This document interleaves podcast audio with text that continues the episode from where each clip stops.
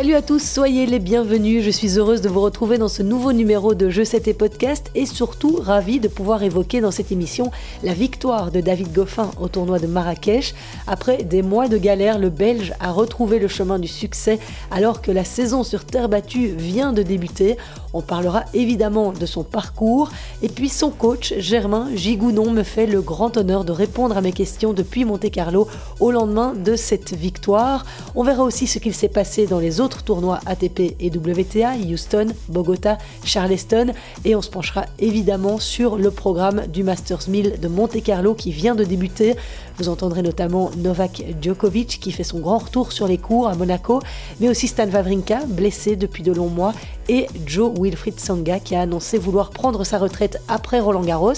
Merci d'être au rendez-vous. Vous pouvez vous abonner et noter ce podcast sur toutes les plateformes. Je vous souhaite une excellente écoute.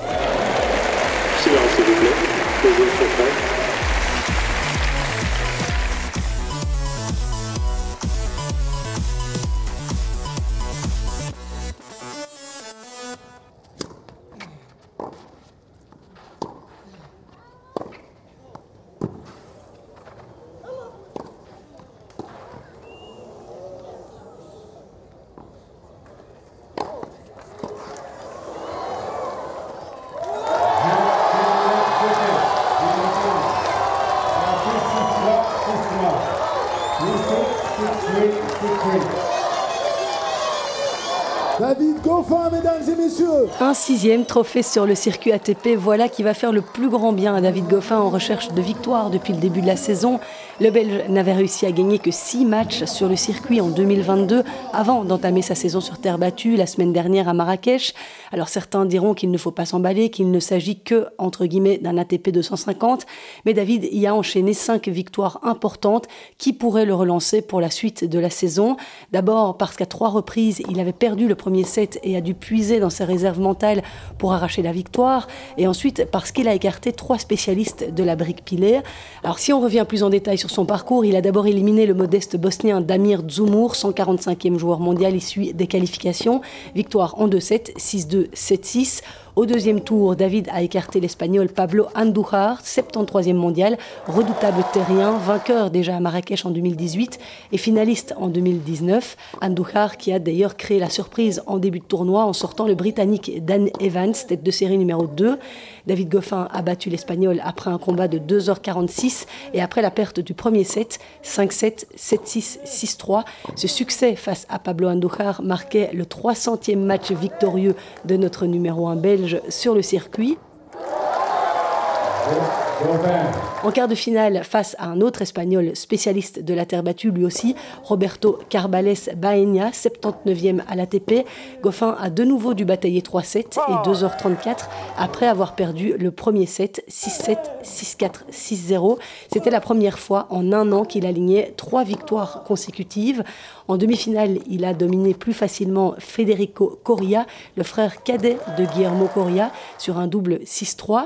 Et puis en finale, dimanche, il a écarté le gaucher Alex Molkan, 65e joueur mondial, et tombeur de Félix Auger-Aliassime au deuxième tour.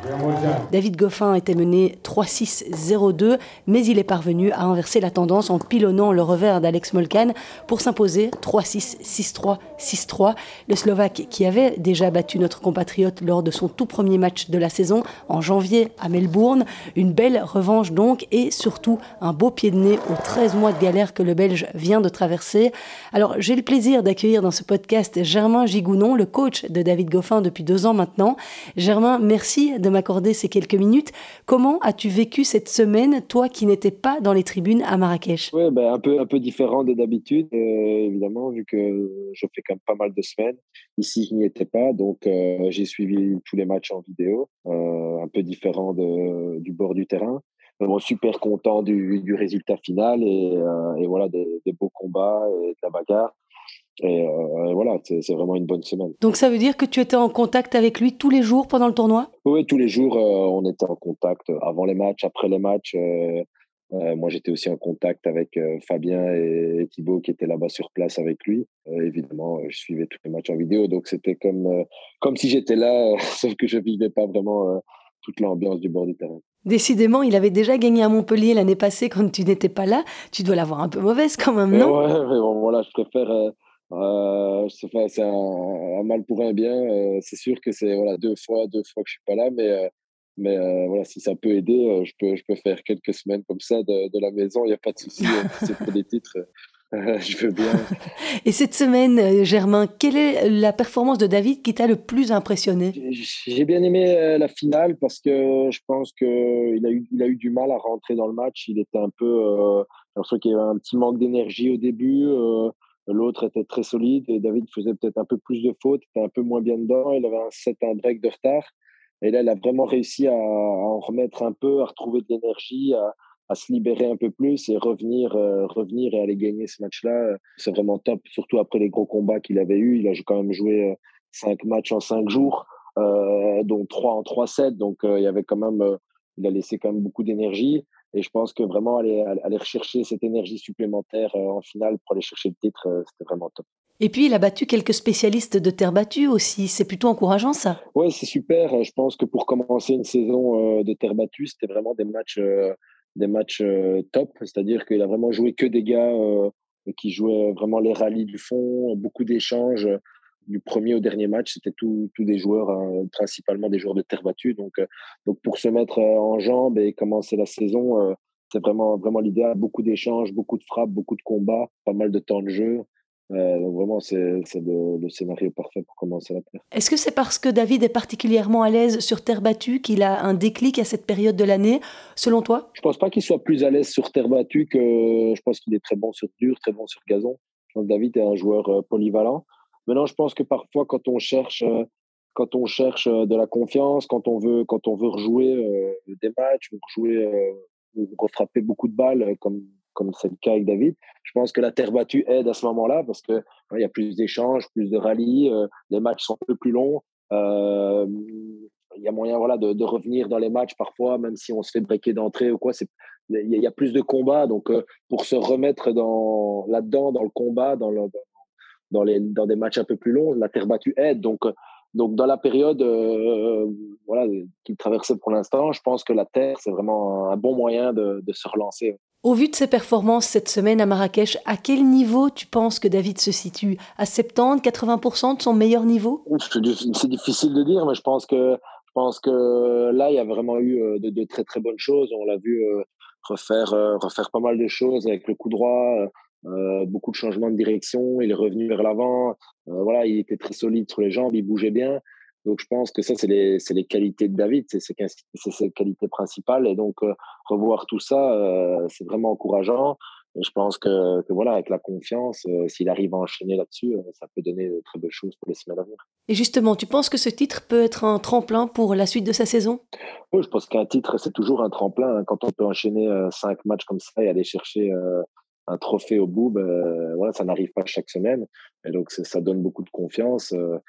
Et donc là, euh, vraiment, en début de saison de terre battue, comme je le disais, c'est vraiment l'idéal. Il y a des gros tournois qui arrivent maintenant. Euh, on va pouvoir euh, se lâcher avec, avec, avec ça qui est déjà, qui est déjà pris. J'espère qu'elle va pouvoir surfer là-dessus dès cette semaine à Monte Carlo. On l'a vu cette semaine revenir de situations très délicates avec une combativité et une niaque qu'on ne lui connaissait plus depuis longtemps. Il a d'ailleurs remercié son coach mental lors de la remise de prix.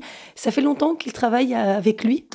Moi, je pense que ça fait un moment que qu'on travaille là-dessus euh, avec toute l'équipe et avec quelqu'un euh, en dehors. Maintenant, euh, je pense que la bagarre, elle était, ça, faisait déjà un petit moment qu'elle était là. Malheureusement, les matchs n'ont pas trop tourné pour lui sur dur ces derniers temps, mais il y avait quand même des matchs déjà beaucoup plus longs, que ce soit à Doha où il mène, où il menait set break, à Phoenix, à, à Indian Wells aussi. C'était tous des longs matchs qu'il a malheureusement perdus mais avec avec euh, quand même beaucoup plus de temps de jeu, avec de la bagarre. Et euh, l'idée, c'était vraiment de continuer là-dessus. Que, que je pense que sur terre battue, ça allait ça allait payer s'il était dans cet état d'esprit-là. Et ici, d'avoir pu euh, justement trois fois revenir d'un 7-0 et en finale même d'un 7-0 et un break.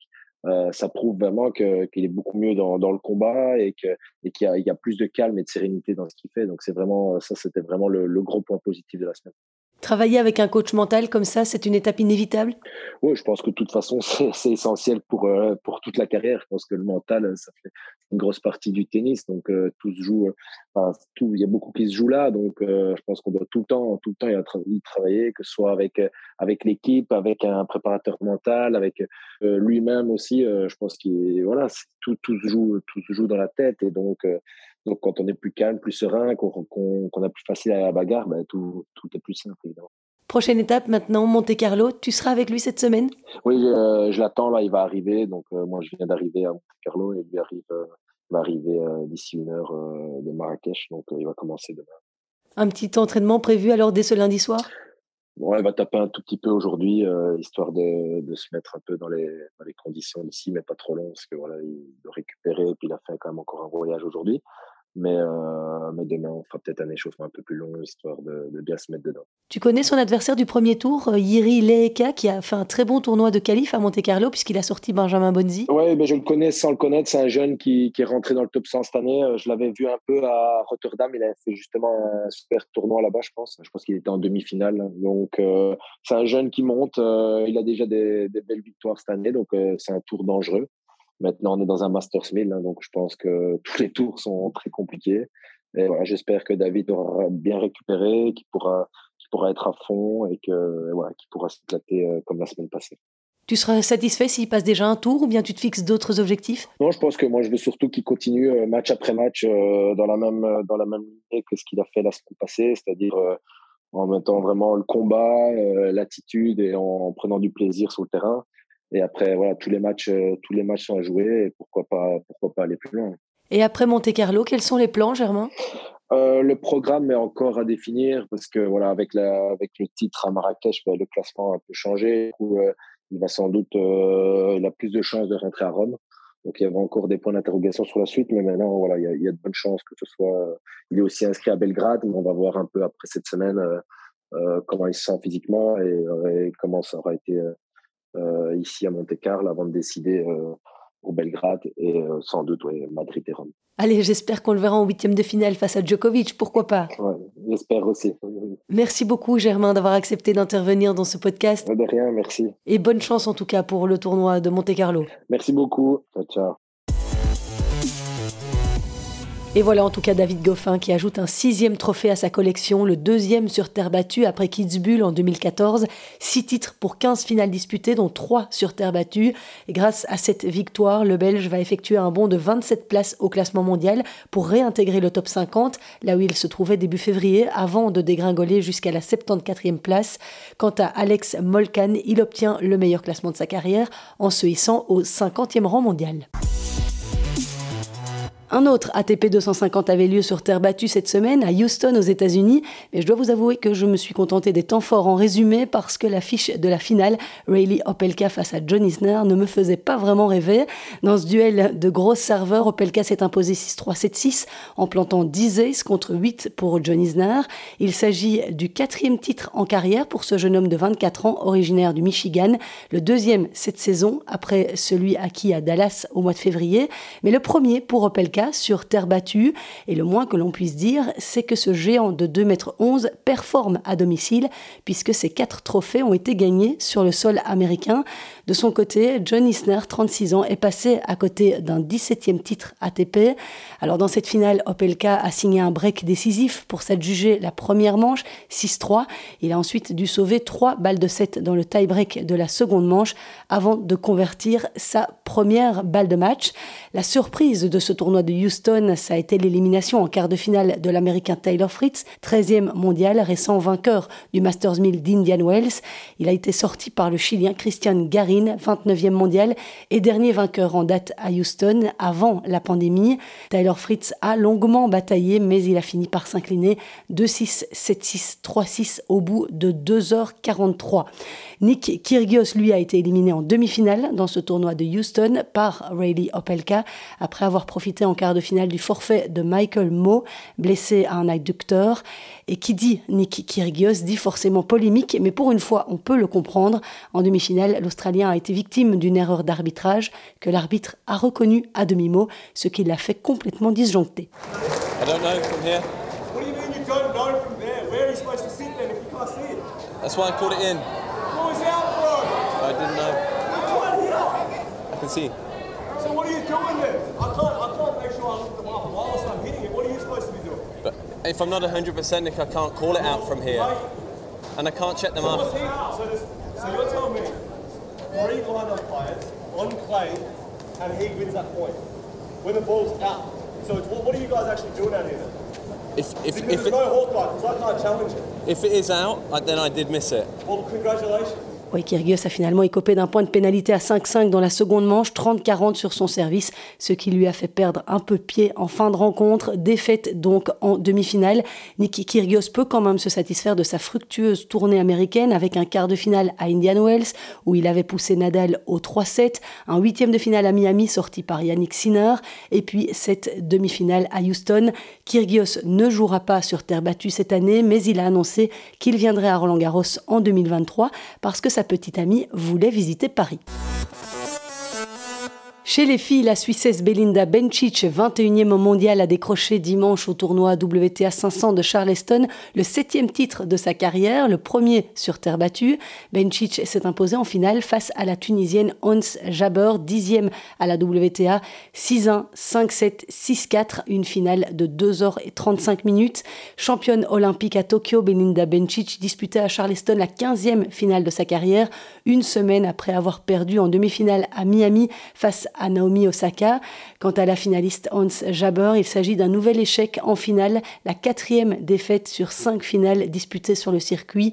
La Tunisienne a d'ailleurs versé quelques larmes lors de la remise des trophées face à une Belinda Bencic qui a gentiment tenté de trouver les mots pour la consoler. First of all, Ons, please don't cry. Um, you're so amazing player, and, and you're even a better person. I think everyone in this stadium knows, everyone in the world knows. You are incredible.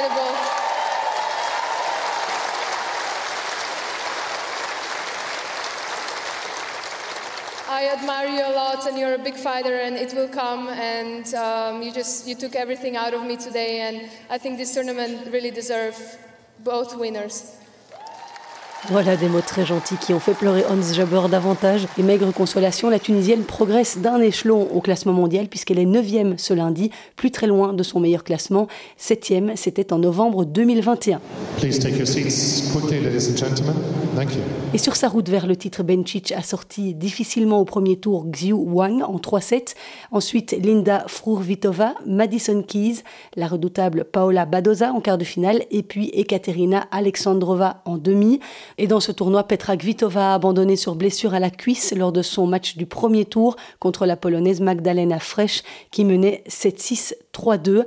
À noter aussi la défaite d'Arina Sabalenka en huitième de finale face à Amanda Anisimova, 20 ans, 47e joueuse mondiale et future demi-finaliste dans ce tournoi de Charleston. La jeune américaine est revenue après avoir perdu le premier set 3-6, 6-4, 6-3. C'était la troisième victoire d'Anisimova en autant de confrontations face à la Bélarus. Arina Sabalenka, tête de série numéro 1 de ce tournoi, qui connaît décidément une saison compliquée. Elle ne compte que 7 victoires pour 8 défaites en 2022. Sur la terre battue de Charleston, elle avait gagné son premier match en 6 semaines lors de son deuxième tour. C'était face à Alison Risk. Mais contre Anisimova, elle a une nouvelle fois été trahie par son service avec 10 doubles fautes commises. Ce tournoi de Charleston marquait aussi le retour gagnant de Carolina Pliskova, elle qui s'était cassé le poignet pendant l'intersaison et n'avait pas pu revenir avant Indian Wells au mois de mars. La Tchèque de 30 ans, 7e mondiale, a donc signé sa première victoire de la saison depuis son retour en battant Katarina Zavatska lors de son premier tour. Elle a finalement été éliminée par Alexandrova en huitième de finale.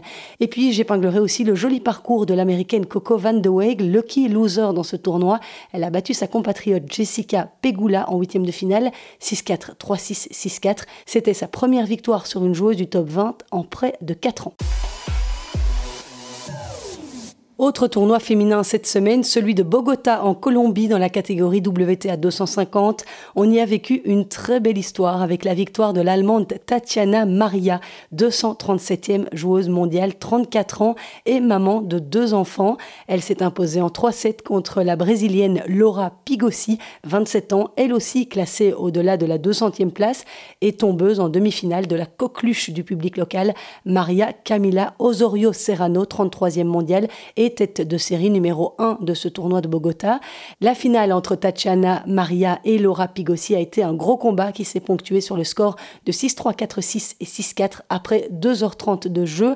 C'est le deuxième titre de la carrière de Tatiana Maria, entraînée par son mari Charles Maria.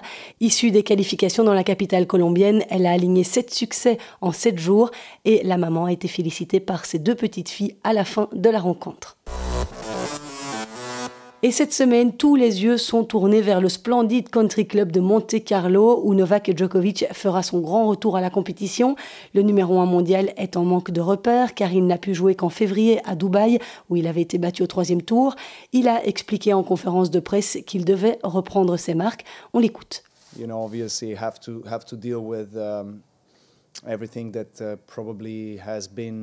Forcément, je vais devoir gérer au mieux tout ce qui dort probablement à l'intérieur et qui attend peut-être de sortir.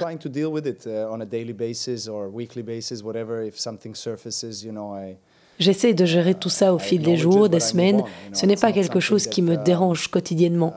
Je n'ai pas l'impression que ça ait laissé des immenses cicatrices au point que je ne sache plus m'entraîner, participer à des tournois ou vivre ma vie. Loin de là.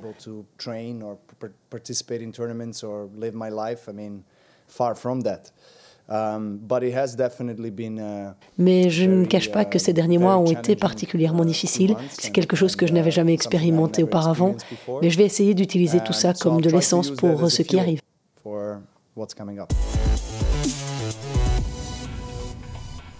Et Djokovic jouera son premier tour contre Davidovic Fokina, tombeur de Marcos Giron. Ce sera un premier challenge. Lui, en revanche, ne manque pas de repères après s'être imposé à Miami la semaine passée. Carlos Alcaraz, 18 ans, propulsé de la 133e à la 11e place mondiale en un an, sera à suivre de très près lors de ce Masters 1000 de Monte-Carlo. Et il pourrait d'ailleurs rencontrer Novak Djokovic en quart de finale. Le public, qui sera de retour après une édition 2020 annulée et 2021 à huis clos, espère évidemment que ce choc ait lieu. Carlos Alcaraz affrontera au premier tour une autre jeune pousse du circuit, Sébastien Corda. Alors en l'absence de plusieurs ténors, Daniel Medvedev, Rafael Nadal et Matteo Berrettini, tous blessés, Tsitsipas, tenant du titre, fait évidemment partie des favoris, même s'il sort d'une campagne américaine très mitigée où il a perdu au troisième tour à Indian Wells et en huitième de finale à Miami. Mais ça, c'était sur surface dure. La terre battue est sa surface préférée. Tsitsipas est dans la moitié de tableau d'Alexander Zverev, qu'il pourrait affronter en demi-finale, à condition qu'il batte évidemment Félix Auger-Aliassime en quart et que l'Allemand en fasse autant face à Andrei Rublev qui était quand même finaliste de la dernière édition. Donc on n'y est pas encore, mais enfin on pourrait voir un Zverev Tsitsipas en quart de finale. Un autre joueur est très attendu sur les cours de Monte Carlo, c'est Stan Wawrinka, le Suisse de 37 ans, désormais 236e joueur mondial, fait son retour après avoir passé un an à soigner une blessure au pied gauche. Il avait déjà rejoué, mais c'était sur le circuit Challenger à Marbella où il avait perdu au premier tour face à Elias Himmer. Moi, je suis très content d'être euh, de retour, surtout ici à, Monaco, un des tournois favoris d'énormément de, joueurs et aussi du public. On le voit avec, euh, c'est du magnifique, c'était incroyable. Il y a toujours de très gros matchs. C'est clair que c'est toujours euh, quelque chose de particulier, spécial de pouvoir revenir ici. C'est le Masters 1000 que, que j'ai gagné en 2014. Ça a été, ça avait été une semaine incroyable. Jouer la finale contre contre Roger, toujours des des, souvenirs incroyables. Je, sais que je suis encore très loin du, niveau que j'ai envie d'avoir. Il me faut encore beaucoup de temps euh, d'entraînement, euh, d'entraînement physique, d'entraînement tennis, euh, passer beaucoup de temps sur, sur le terrain, jouer contre les meilleurs, jouer des matchs aussi. mais pour, pour, pour l'instant, je suis content du, du niveau où j'en suis. Des propos recueillis par l'ATP à Monte Carlo. Côté belge, David Goffin sera notre seul représentant. Il a reçu une wild card. Il a un quart de finale à défendre là où il réside, à Monte-Carlo. Le Belge sera opposé au premier tour au jeune qualifié tchèque de 20 ans, Yiri Leheka, 98e à l'ATP. Ce sera leur premier duel. Attention à ce joueur tchèque parce qu'il a battu en 2-7 Benjamin Bonzi, 61e joueur mondial en qualif. Le Français qui a été finalement repêché dans le tableau final à la suite du forfait de Bautista Agut. Si David Goffin gagne son premier tour, face à l'EEK, il rencontrera justement le vainqueur du match entre Benjamin Bonzi et Dan Evans, contre qui notre compatriote s'était incliné l'an dernier en quart de finale après avoir sorti Zverev, rappelez-vous. Et sachez que David Goffin pourrait rencontrer Novak Djokovic en huitième de finale. Et cette édition du tournoi monégasque marquera aussi le début de la tournée d'adieu de Joe Wilfried Songa. Il a décidé de prendre sa retraite à l'issue de Roland Garros. On l'écoute au micro de l'ATP. La décision d'arrêter, ça a été un, long processus. Euh, ça fait bien 3-4 ans que dans ma tête, c'est c'est là, c'est présent, les questions sont présentes.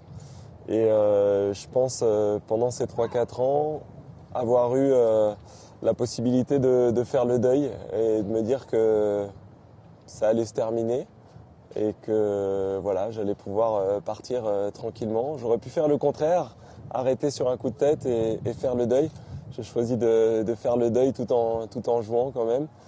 Et, euh, aujourd'hui, je suis, je suis heureux de cette décision et, je vais profiter à fond du, du, tournoi ici à Monte Carlo et, des, des, prochains tournois qui, qui me restent à jouer. L'ancien numéro 5 mondial, retombé à la 220e place à l'ATP, a bénéficié d'une invitation des organisateurs. Il jouera Marine Silic au premier tour. On a par ailleurs appris dimanche le forfait de Gaël Monfils en raison d'une blessure au pied droit. Et avant de vous quitter, quelques infos à vous donner en bref. Patrick Mouratoglou est le nouveau coach de Simona Alep. Tant que Serena Williams est écartée des cours, le Français va s'investir à temps plein avec la Roumaine. Elle était sans entraîneur depuis sa séparation en septembre dernier d'avec Darren Cahill.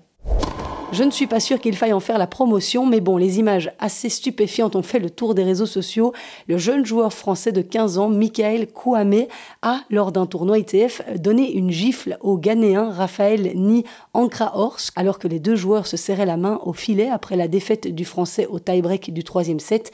Le jeune homme a présenté ses excuses sur les réseaux sociaux pour son mauvais geste, en soulignant avoir été insulté tout le match par le public. La Fédération internationale a ouvert une enquête. Et puis deux, trois résultats belges encore à vous donner. Yoris Delors a remporté le tournoi ITF de Monastir dimanche en Tunisie. 596e joueur mondial belge a battu en finale le polonais Simon Kilan 6-4-6-3. À 28 ans, Delors décroche sa deuxième victoire dans un tournoi ITF après son succès à Toulouse l'an passé. Chez les filles, Kimberley Zimmerman et sa partenaire polonaise Katarzyna Peter ont elles remporté le double au tournoi ITF d'Oeiras au Portugal après une victoire facile 6-1 6 en finale. C'est la 18e victoire sur le circuit ITF pour la bruxelloise. Et puis la semaine passée, Zizou Berg s'est incliné en finale du Challenger de Saint-Brieuc. Zizou a été battu en 3-7 par le Britannique Jack Draper après une bataille de 2h30. C'était sa quatrième finale sur le circuit Challenger et il avait remporté les trois premières en 2021. Il manque donc de peu le 4 sur 4. Cette malheureuse nouvelle tombée vendredi, Boris Becker risque la prison après avoir été déclaré coupable à Londres de quatre chefs d'accusation liés à sa faillite personnelle. L'audience pour déterminer la peine qui doit lui être infligée a été fixée au 29 avril. Il risque sept ans de prison pour chacune des quatre infractions. Et c'est ici que je referme ce podcast. J'espère que vous l'avez apprécié. Si c'est le cas, n'hésitez pas à coter mon podcast sur les plateformes d'écoute. N'hésitez pas à partager également avec vos amis amateurs de tennis. Merci beaucoup d'avoir été au rendez-vous. On se retrouve la semaine prochaine pour débriefer Monte Carlo. Il va y avoir du beau spectacle cette semaine si vous avez l'occasion de regarder, si vous êtes en congé.